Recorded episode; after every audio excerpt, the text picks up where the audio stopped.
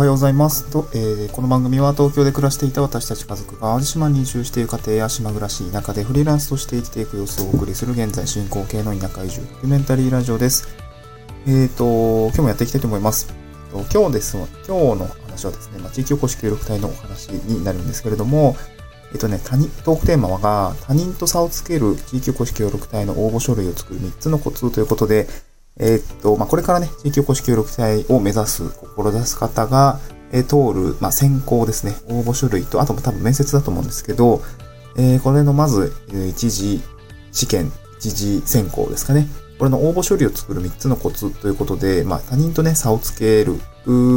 ためにはどうすればいいのかっていうお話をしたいと思います。地域おこし協力隊の一次選考自体は、えーっとですね、場所によってはそんなに、え合格率は低くはないです。うんと例えば、1人の枠に対して、うん、せいぜい2人や3人とか、なんかそういうレベルの地区も結構ほとんど多いですね。うん、ほとんど多いと思います。ただ、えっと、私はそうだったんですけど、私は淡路島の、えっと、なんて言うんだろうな、えっとね、人気エリアじゃないんですけど、割と住みやすい地域の、あの、募集に応募したんですけど、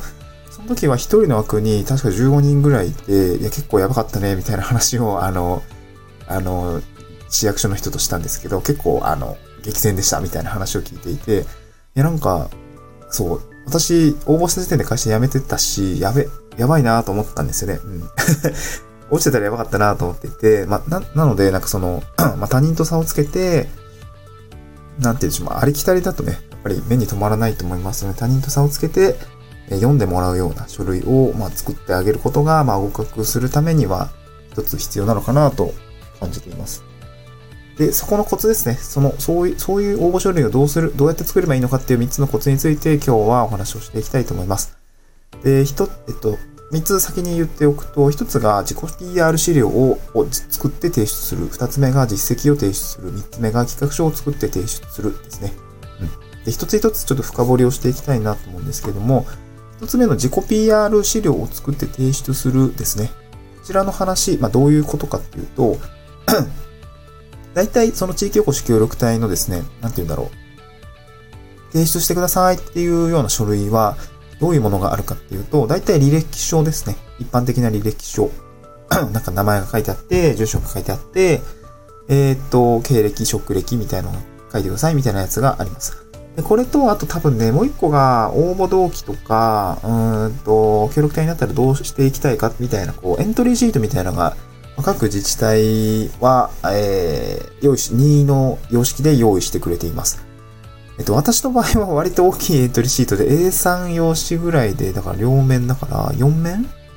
?4 面のエントリーシートがあって、そこにね、結構割と文字多めに、なんて言うんでしょう。やりたいことは何ですかみたいな枠があったりとか、任期終了後どうしますか？みたいな枠があったりとか、なんか割としっかり書いてね、みたいな、そう、まあそういう感じでした。うん。で、他の自治体は本当に A41 枚さらっとなんかちっちゃい枠にどうしたいかみたいな志望動機何みたいなことを書くようなやつがあります。うん。まあ、えっと、一般的ですよね。転職面接でもそういう書類を出すと思うんですけど、うんとね、ここれで、この中で競、競い合ってくださいというか、この中で、なんていうんですかね、あのまとめてくださいっていうのは、まあ正直あの、あるんですけど、まあ端的にね、端的にまとめて、この規定の書類を出すっていうのは、別にあの、なんていうんでしょうね。まあ普通に考えつくことだと思うんですけど、別にそれ以外に出し、作って出してもいいわけですよね。うん。その、詳細はこっちみたいな感じで別紙に飛ばしちゃうみたいな形で、あの、やっていってもいいわけだと思うんですね。なので、うんと、自己 PR 資料は、なんかさ、自分で差をつかみ、差をつけるために自分で、まあ、なんていうんでしょう、規定のフォーマットの資料だけじゃなくて、追加で出すといいですよっていう話です。うん、PR 資料って何って話なんですけど、えっと、これはですね、うんとね、ビジュアルで、えー別紙、ビジュアルで見やすい、そして分かりやすい資料を別紙として、まあ、厚みを増したですね、自己 PR 資料を作成するとおすすめです。で自己 PR 資料、まあ何で作るのかっていうと、まあ私はですね、あの、まあ、今日合わせて読みたいの方のブログ記事をですね、ちょっと概要欄にリンク貼ってあるんですけども、そこの記事にね、私の事例を書いておきました。で、二つ自己 PR 資料の中に組み込むといいな、いいかなと思っているのは、一つがパーソナルの、えーっと、自分の、なんですかね、自分がどういう人柄の人なのかっていう補足資料ですね。うん、なんか、えー、例えば、うん、そうだな、しゅ、えっ、と、普通に履歴書だと証明写真入れてると思うんですけど、顔写真、胸から上の一般的な 3×4 センチぐらいの証明写真入れてると思うんですけど、それ以外の写真を使って、えっ、と、まあ、自分がどういう人なのかっていうところ、まあ、例えば、うんまあ、私は子供と一緒に写ってる写真を載せたりとか、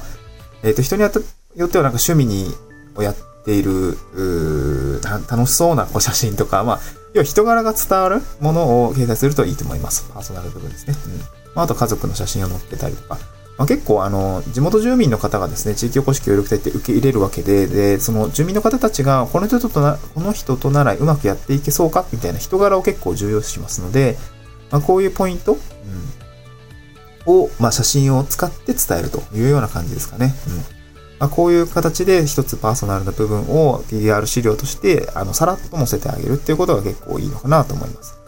で、あとは、あのー、地域おこし協力隊入った後に、まあ、どういうことが活かせそうかっていう、まあ、PRC ですよね。まあ、経験とか技術みたいのを掲載するといいと思います。具体的に、まあ、こうこうこういう技術を培ってきたので、まあ、こういうことに活かせそうですみたいな。それはミッションですね。あの、地域おこし協力隊のミッションに応じて、まあ、少し寄せてあげるといいかなと思いますね。うん、例えば、うんと、私の場合で言うと、今回空き家の改修ということで、たくさんの関係者の方が、えー、登場していきます。工務店だったり、建築士さんだったり、あと連、連携している大学生だったりとか。で、あとは保健所の方とかも当然いっぱい出てくるわけなんですけど、あと地域住民とかね。そういう人たちの意見を取りまとめて、プロジェクトとして推し進める、まあ、プロジェクト推進力みたいのとか、えっ、ー、と、まあ、CAD とか、あの、カメラとか、まあ、そういうツールの実行スキルみたいな感じのがですね、まあ、前職の IT の会社で7年勤めてたので、まあ、そんなね、あの、難しくないですとか、えー、うまく進める自信がありますみたいな形を、まあ、こういう感じで経験があって、こういう技術があって、まあ、こういう感じで活かせますよみたいなことを、えー、PR 資料に書きましたね。うん、まあ、それも結構ビジュアルでやってます。で、ビジュアルで作るコツ的には、その、まあ、主には私はパワーポイントで、えー、まあ、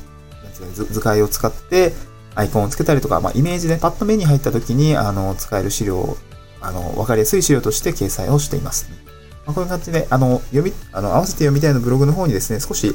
えー、こういうアイコンサイトがありますよとかっていうのは、あの、リンク掲載しておりますので、そっちもぜひ見ていただければなと思います。で、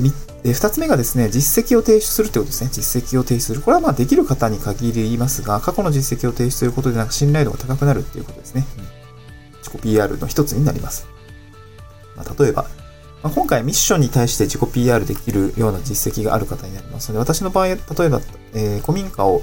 えー、利活用してくださいみたいな形のミッションだったんで、例えば古民家を自分でリノベーションした経験があるよとか、うん、そういうことを書いてあげたりとか、あと情報発信系ですかね。あの、地域の発信、魅力を、まあ、例えば観光系のミッションで、地域の魅力を、えー、発信してほしいみたいなミッションであれば、なんか自分自身が情報発信のメディアを運営してましたよとか、コラムを書いてましたよとか、そういうスキルがありますみたいな。あ、とは過去に旅行会社にツアーを作成したことがあるんで、えっ、ー、と、なんかその観光系のツアーとかも作れますみたいな、そういう形の実績があれば、すごくね、まあ、実績と経験っていうんですかね。経験があればよくて、さらに実績として何かメディアに掲載されたとか、うん、そういうことがあると、あの、なんか、会社の、えっ、ー、と、なんだろうな、師匠を取ったとか、そういうものがあったら、まあ、すごくね、えー、いいのかなと思い。で、私はどうしたかっていうと、うんとね、そのプロジェクト推進力みたいなところを、えっ、と、アピールしたかったんですよね。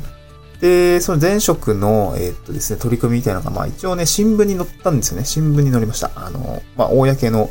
報道機関のえっ、と、新聞に載ったので、まあ、それをね、あの、まあ、ちょっと私もいつ撮ったか覚えてなかったんですけど、あの、あったんで それを使わせてもらいました。うん。で、あと自分が担当してるシステムの、え、っとね、なんて言うんだろうな、こう、説明をしている、えー、っとね、就職活動向けの、